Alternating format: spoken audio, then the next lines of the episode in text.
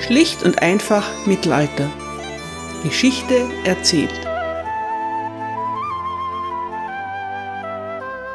Hallo meine Lieben und herzlich willkommen zu Teil 1 England im Hochmittelalter, Folge 32. Der zweite Kreuzzug ist kein Erfolg.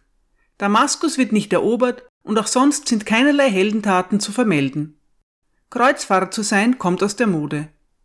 Umsonst sendet das bedrängte Königreich von Jerusalem immer wieder Boten nach Westeuropa. Umsonst erneuert der Papst die Kreuzfahrerbulle Quantum Predecessores. Einige Versprechungen werden gemacht, aber es folgen keine Taten. Auch der englische König Henry II. schwört, sich bald einmal ins heilige Land aufzumachen. Bald einmal. Bei Gelegenheit. Dann legt er seinen Kreuzfahrermantel in eine Truhe und lässt ihn dort verstauben. Die Jahre vergehen. Und plötzlich der große Schock. Der König von Jerusalem wird in der Schlacht von Hattin vernichtend geschlagen. Jerusalem muss sich den Moslems ergeben. Als ultimativer Schlag gegen die Christenheit fällt auch noch die liebste Reliquie der Kreuzfahrer, das True Cross, das wahre, das heilige Kreuz, in die Hände der Ungläubigen. Papst Urban III. fällt vor Schreck tot um. Sein Nachfolger Gregor VIII. erlässt sofort eine neue Bulle, Audita Tremendi, wieder werden die Führer Europas zu den Waffen gerufen. Und diesmal folgen sie. Heute geht es um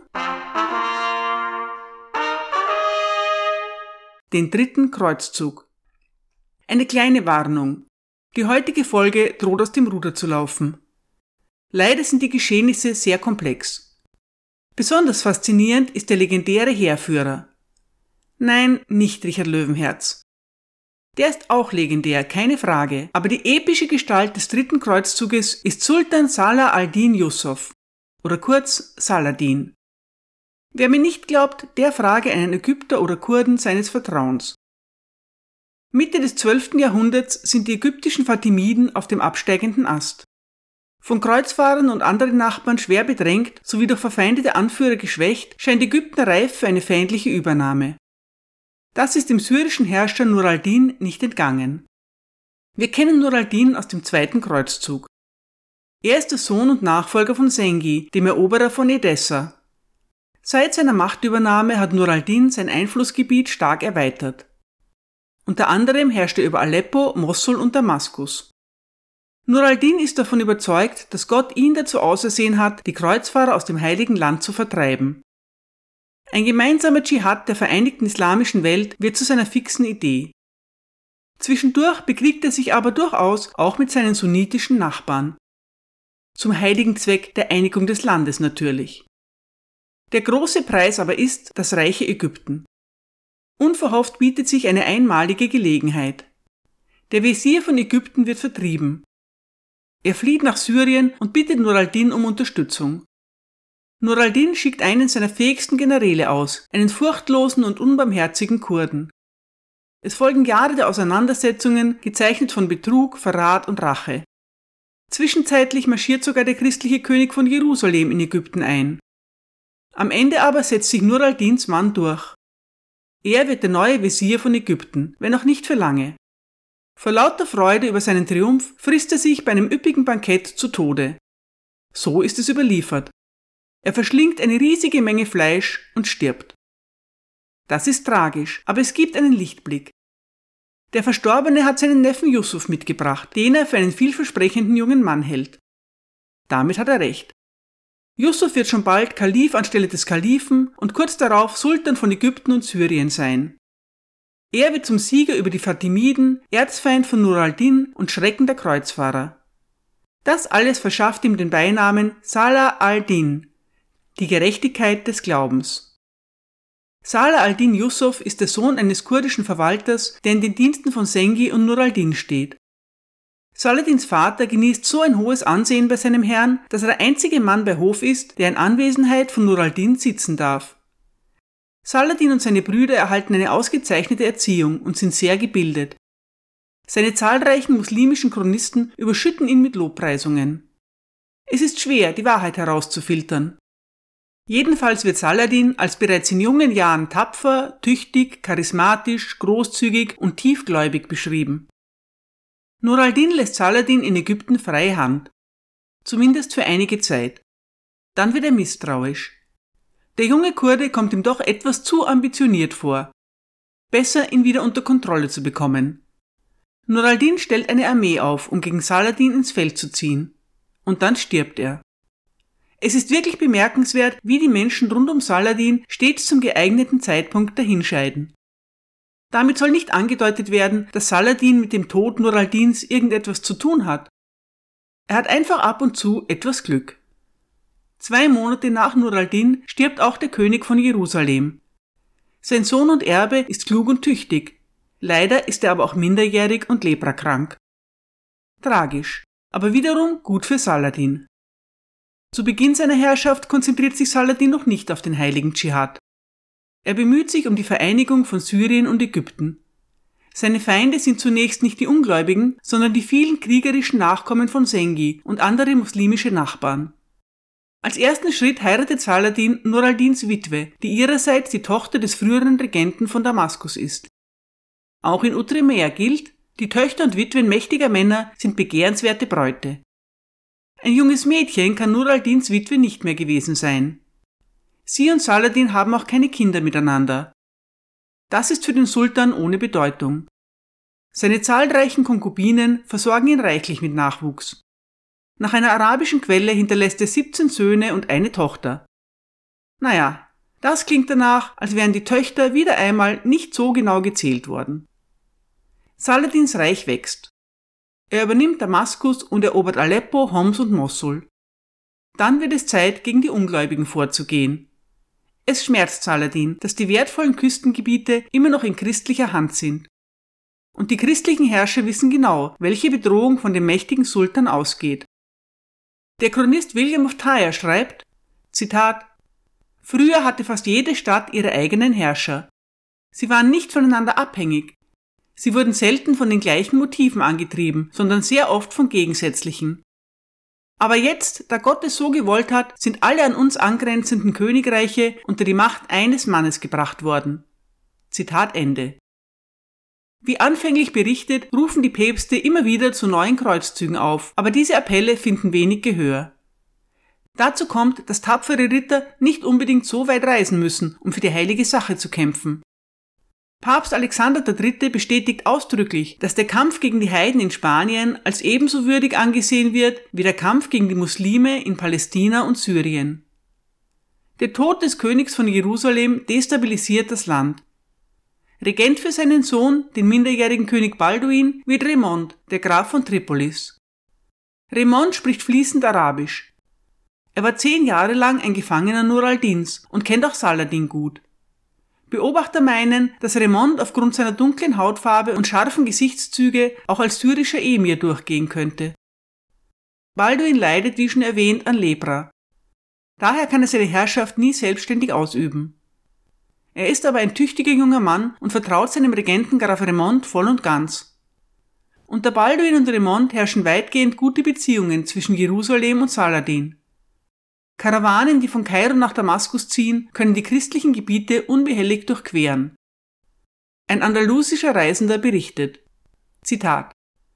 Die Christen lassen die Muslime eine Steuer zahlen, die ohne Missbrauch erhoben wird. Die christlichen Kaufleute wiederum zahlen auf ihre Waren Zoll, wenn sie das Gebiet der Muslime durchqueren. Zwischen beiden Seiten herrscht vollkommenes Einverständnis und die Gerechtigkeit wird respektiert. Die Männer des Krieges widmen sich ihrem Krieg, aber das Volk bleibt in Frieden. Zitat Ende. Mir ist zwar nicht ganz klar, wie die Männer des Krieges sich ihrem Geschäft widmen können, ohne die Bevölkerung dabei im geringsten zu belästigen, aber zumindest dieser Beobachter fühlt sich auf seinen Reisen sicher. Im Jahr 1185 stirbt König Balduin von Jerusalem.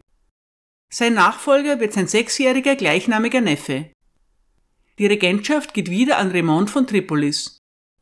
Schon bald sendet der Graf Boten nach Damaskus, um einen neuen vierjährigen Waffenstillstand zu vereinbaren. Saladin erklärt sich einverstanden. Der Frieden hält nicht lange, denn bereits ein Jahr später stirbt der junge König. Seine Mutter, Königin Sibylla, fordert die Krone nun für sich und für ihren zweiten Ehemann, Guy von Lusignan. Der arabische Chronist Ibn al-Attir erzählt, Zitat, die Mutter des jungen Monarchen hatte sich in einen Mann namens Guy verliebt, einen kürzlich aus dem Westen eingereisten Franken.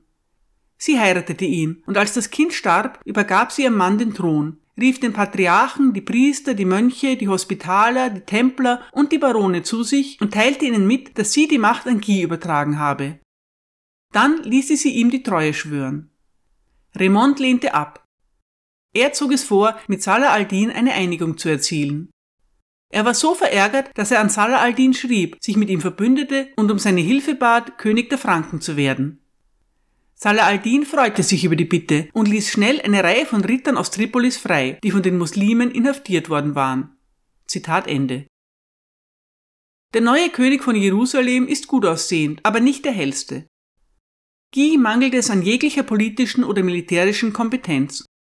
Außerdem neigt er dazu, immer der letzten Person zuzustimmen, mit der er gerade gesprochen hat. In der Bevölkerung von Jerusalem wird er von Herzen verabscheut. Raymond von Tripolis verweigert König Guy den Lehenseid. Er zieht sich frustriert nach Tiberias zurück, einer Stadt aus dem Besitz seiner Ehefrau. Von dort aus schließt er ein Bündnis mit Saladin. Für dieses Bündnis wird er von späteren Historikern massiv kritisiert und als Verräter bezeichnet. Aber der Graf fühlt sich von Königin Sibylla und König Guy bedroht und weiß sich nicht anders zu helfen. Raymond ist in einer schwierigen Lage und verzweifelt bemüht, seine Stellung zu halten. Vielleicht hofft er auch, nach einem Sieg Saladins wieder Regent von Jerusalem zu werden. Saladin schickt Raymond eine Garnison zur Sicherung von Tiberias. Im Gegenzug gestattet der Saladins Reitern, seine Gebiete zu durchqueren, solange sie die Bevölkerung dabei in Frieden lassen. König Guys Unfähigkeit und Graf Raymonds Vertreibung machen den Weg frei für Renaud de Chatillon. Renaud ist so ähnlich wie Raymond und das ist viel zu verwirrend. Daher habe ich beschlossen, Renaud umzutaufen. Ich nenne ihn strikter Neutralität verpflichtet, ab jetzt den Bösewicht. Also, König Guys Unfähigkeit und Graf Raymonds Vertreibung machen den Weg frei für den Bösewicht. Der Bösewicht kommt mit dem zweiten Kreuzzug nach Palästina. Durch seine Heirat wird er zum Fürsten von Antiochia. Was immer über den Bösewicht berichtet wird, es sind nichts als Schandtaten. So fällt er zum Beispiel in Zypern ein. Drei Wochen lang verwüsten seine Truppen die Insel, plündern Kirchen und Klöster und hinterlassen ein zerstörtes Land. Bei einem Raubzug in die Ländereien von Nur al-Din gerät der Bösewicht in Gefangenschaft. Er wird nach Aleppo gebracht und 15 Jahre lang eingesperrt. Nach seiner Freilassung überfällt der Bösewicht muslimische Karawanen. In den folgenden Jahren versucht er sich als Pirat und plündert die Küste rund um Mekka und Medina. Solange Raymond von Tripolis Regent über Jerusalem ist, gelingt es halbwegs, den Bösewicht unter Kontrolle zu halten. Mit der Machtübernahme des schwachen Königs Guy jedoch agiert er wieder völlig enthemmt. Im Jahr 1186 überfällt der Bösewicht erneut eine Karawane, die sich auf dem Weg nach Mekka befindet. Damit besiegelt er das Schicksal von Jerusalem. Saladin ist außer sich vor Wut. Trotzdem versucht er zunächst, die Freilassung der Gefangenen und die Herausgabe ihrer Güter zu erreichen. Er schickt Unterhändler zu König Guy. Tja, meint Guy, ihr habt wohl recht. Das widerspricht unserem Abkommen. Mein Freund, sei so gut und gib doch bitte die geraubten Schätze zurück. Das könnt ihr vergessen, erwidert der Bösewicht. Ich gebe nie etwas zurück und an Moslems schon gar nicht. Schade, seufzt Guy. Dann lässt sich da wohl nichts machen. Tut mir wirklich leid, meine Herren. Unverrichtete Dinge kehren die Unterhändler zurück. Damit betrachtet Saladin den Waffenstillstand als gebrochen. Das kommt ihm gar nicht so ungelegen. Er ruft nun seine Verbündeten zum Dschihad auf. Tausende folgen dem Ruf. Ägypter, Araber, Beduinen und Kurden. Sie alle versammeln sich in Damaskus. Es ist nicht nur ein Dschihad, sondern auch zutiefst persönlich. Saladin schwört, dass er den Bösewicht mit eigenen Händen erwürgen wird. Raymond von Tripolis widerruft nun seinen Pakt mit Saladin. Schweren Herzens begibt er sich nach Jerusalem und schwört König Guy die Treue. Damit liefert er dem Sultan einen perfekten Grund für eine Attacke. Saladin setzt seine Armee in Bewegung und nimmt Tiberias ein, die Stadt, die er ursprünglich geholfen hatte, zu verteidigen. Die Frau von Raymond von Tripolis kann Tiberias nicht mehr rechtzeitig verlassen. Sie verschanzt sich mit ihren Getreuen in der Zitadelle.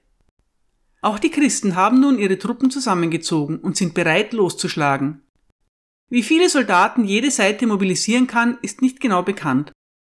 Saladin verfügt über 20.000 bis 30.000 Mann, darunter etwa 12.000 Reiter.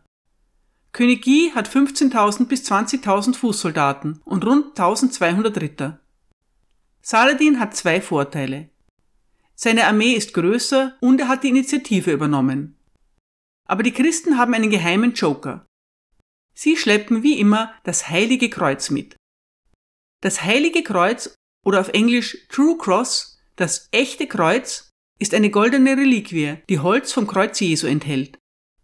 Das heilige Kreuz hat den Kreuzfahrern schon viele Siege gebracht. Sicherlich wird es seine segnende Wirkung auch diesmal entfalten. Saladin hat kein heiliges Kreuz, aber er hat einen Plan. Er kennt das Land und vor allem kennt er den palästinensischen Sommer. Er will die feindliche Armee in die Wüste locken, während er selbst seine Männer stets in Reichweite von genügend Wasser hält. Raymonds Frau verfasst indessen flehentliche Bitten um Hilfe an König Guy.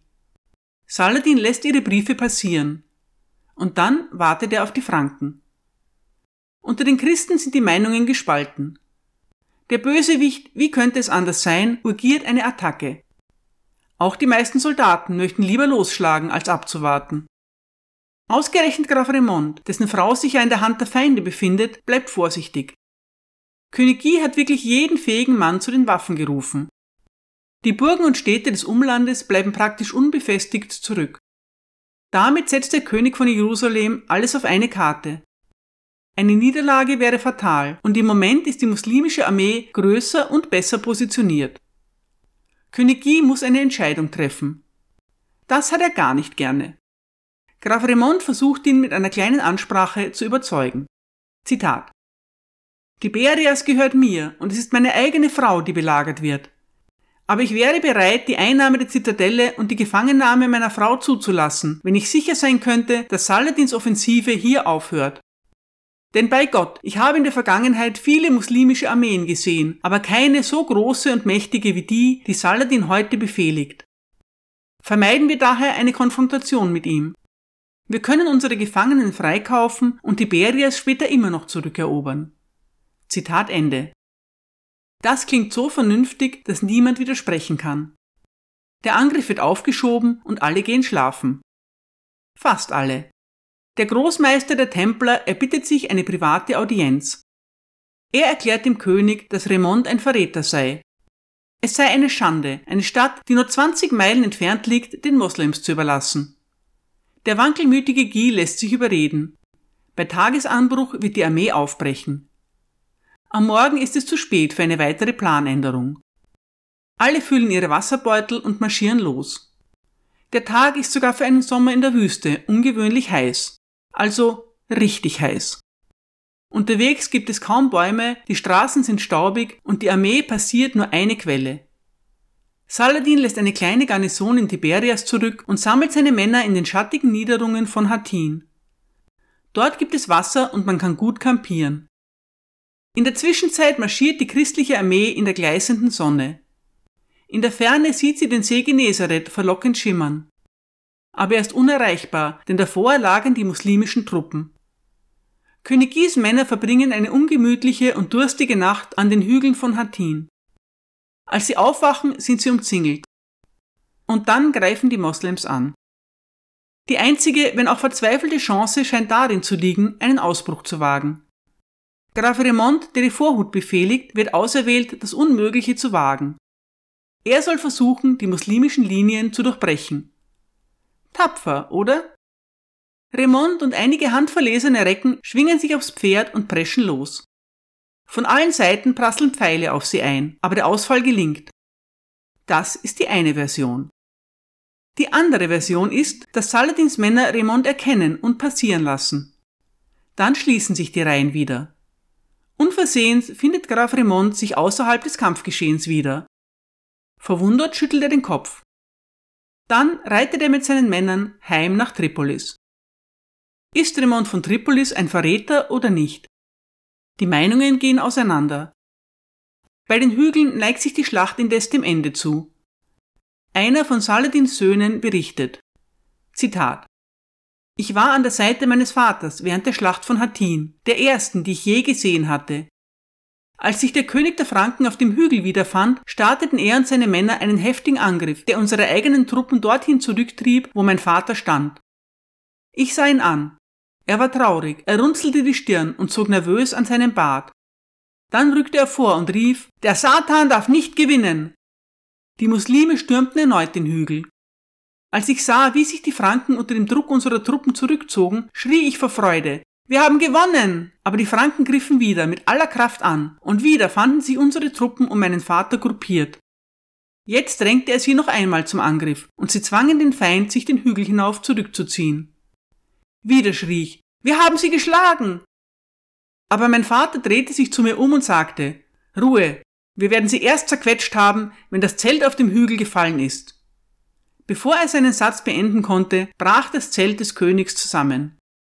Der Sultan stieg dann ab, verneigte sich, dankte Gott und weinte vor Freude. Zitat Ende. Die Schlacht ist vorbei. Die Moslems haben gewonnen. König wird gefangen genommen. Das ist bedauerlich, aber die eigentliche Katastrophe aus christlicher Sicht ist eine andere. Das heilige Kreuz ist in feindliche Hände geraten. Saladin behält die Edelleute, das heißt die wertvollen Geiseln, für sich selbst. Unser Bösewicht, Renaud de Chatillon, erfährt eine Sonderbehandlung. Saladin verurteilt ihn zum Tod und führt mit seinem Krummsäbel selbst den ersten Schlag aus. Wieso nur den ersten und wie viele Schläge mit dem Krummsäbel eine erfolgreiche Hinrichtung erfordert, ist mir leider nicht bekannt. Die Mitglieder der Ritterorden sind den Muslimen besonders verhasst. Als erfahrene Kämpfer sind sie auch viel zu gefährlich, um sie am Leben zu lassen. Daher werden die rund 200 gefangenen Templer und Hospitaler ebenfalls hingerichtet. Alle anderen Gefangenen werden als Sklaven verkauft. Das plötzliche Überangebot ruiniert den Markt und lässt die Preise in den Keller rasseln. Die örtlichen Sklavenhändler sind äußerst verstimmt. Wie schon erwähnt, hatte König Guy alles auf eine Karte gesetzt und nirgendwo ausreichend Truppen zurückgelassen. Daher steht das Königreich Jerusalem Saladin nun weit offen. Zwischen Juli und September nehmen seine Armeen Gibeleh, Beirut, Sidon, Akkon, Tiberias, Nazareth, Nablus, Haifa, Caesarea, Arsuf, Jaffa, Askalon, Lida, Ibelin, Toron, Bethlehem und Hebron ein. Am 20. September stehen sie vor den Mauern von Jerusalem. Acht Tage lang wird die Stadt bombardiert. Dann erkennen die Verteidiger, dass die Sache aussichtslos ist. Sie bitten um einen Waffenstillstand. Christlichen Bürgern wird erlaubt, sich innerhalb von 50 Tagen freizukaufen und die Stadt zu verlassen. Für 7000 der ärmsten Bewohner, die sich das nicht leisten können, handelt der Statthalter eine Abschlagszahlung aus. Auf die anderen wartet der Sklavenmarkt. Aber, und das ist sehr bemerkenswert, es kommt zu keinem Massaker und keinen großflächigen Plünderungen. Natürlich ist Saladin kein Philanthrop. Er ist ein mittelalterlicher Eroberer. Aber die Prinzipien des Koran sind ihm heilig. Über seine Großmütigkeit gegenüber besiegten Feinden und besonders gegenüber der Zivilbevölkerung wird auch von christlichen Chronisten mehrfach berichtet. Am 2. Oktober 1187 zieht Saladin in Jerusalem ein. Das große Kreuz über dem Felsendom wird abgerissen. Sofort beginnen die Männer des Sultans damit, die besudelten Moscheen zu reinigen. Dann kann die erste Kutba, das erste feierliche Freitagsgebet in der befreiten Stadt durchgeführt werden. Die Gerechtigkeit hat gesiegt. Das wird nicht überall so gesehen.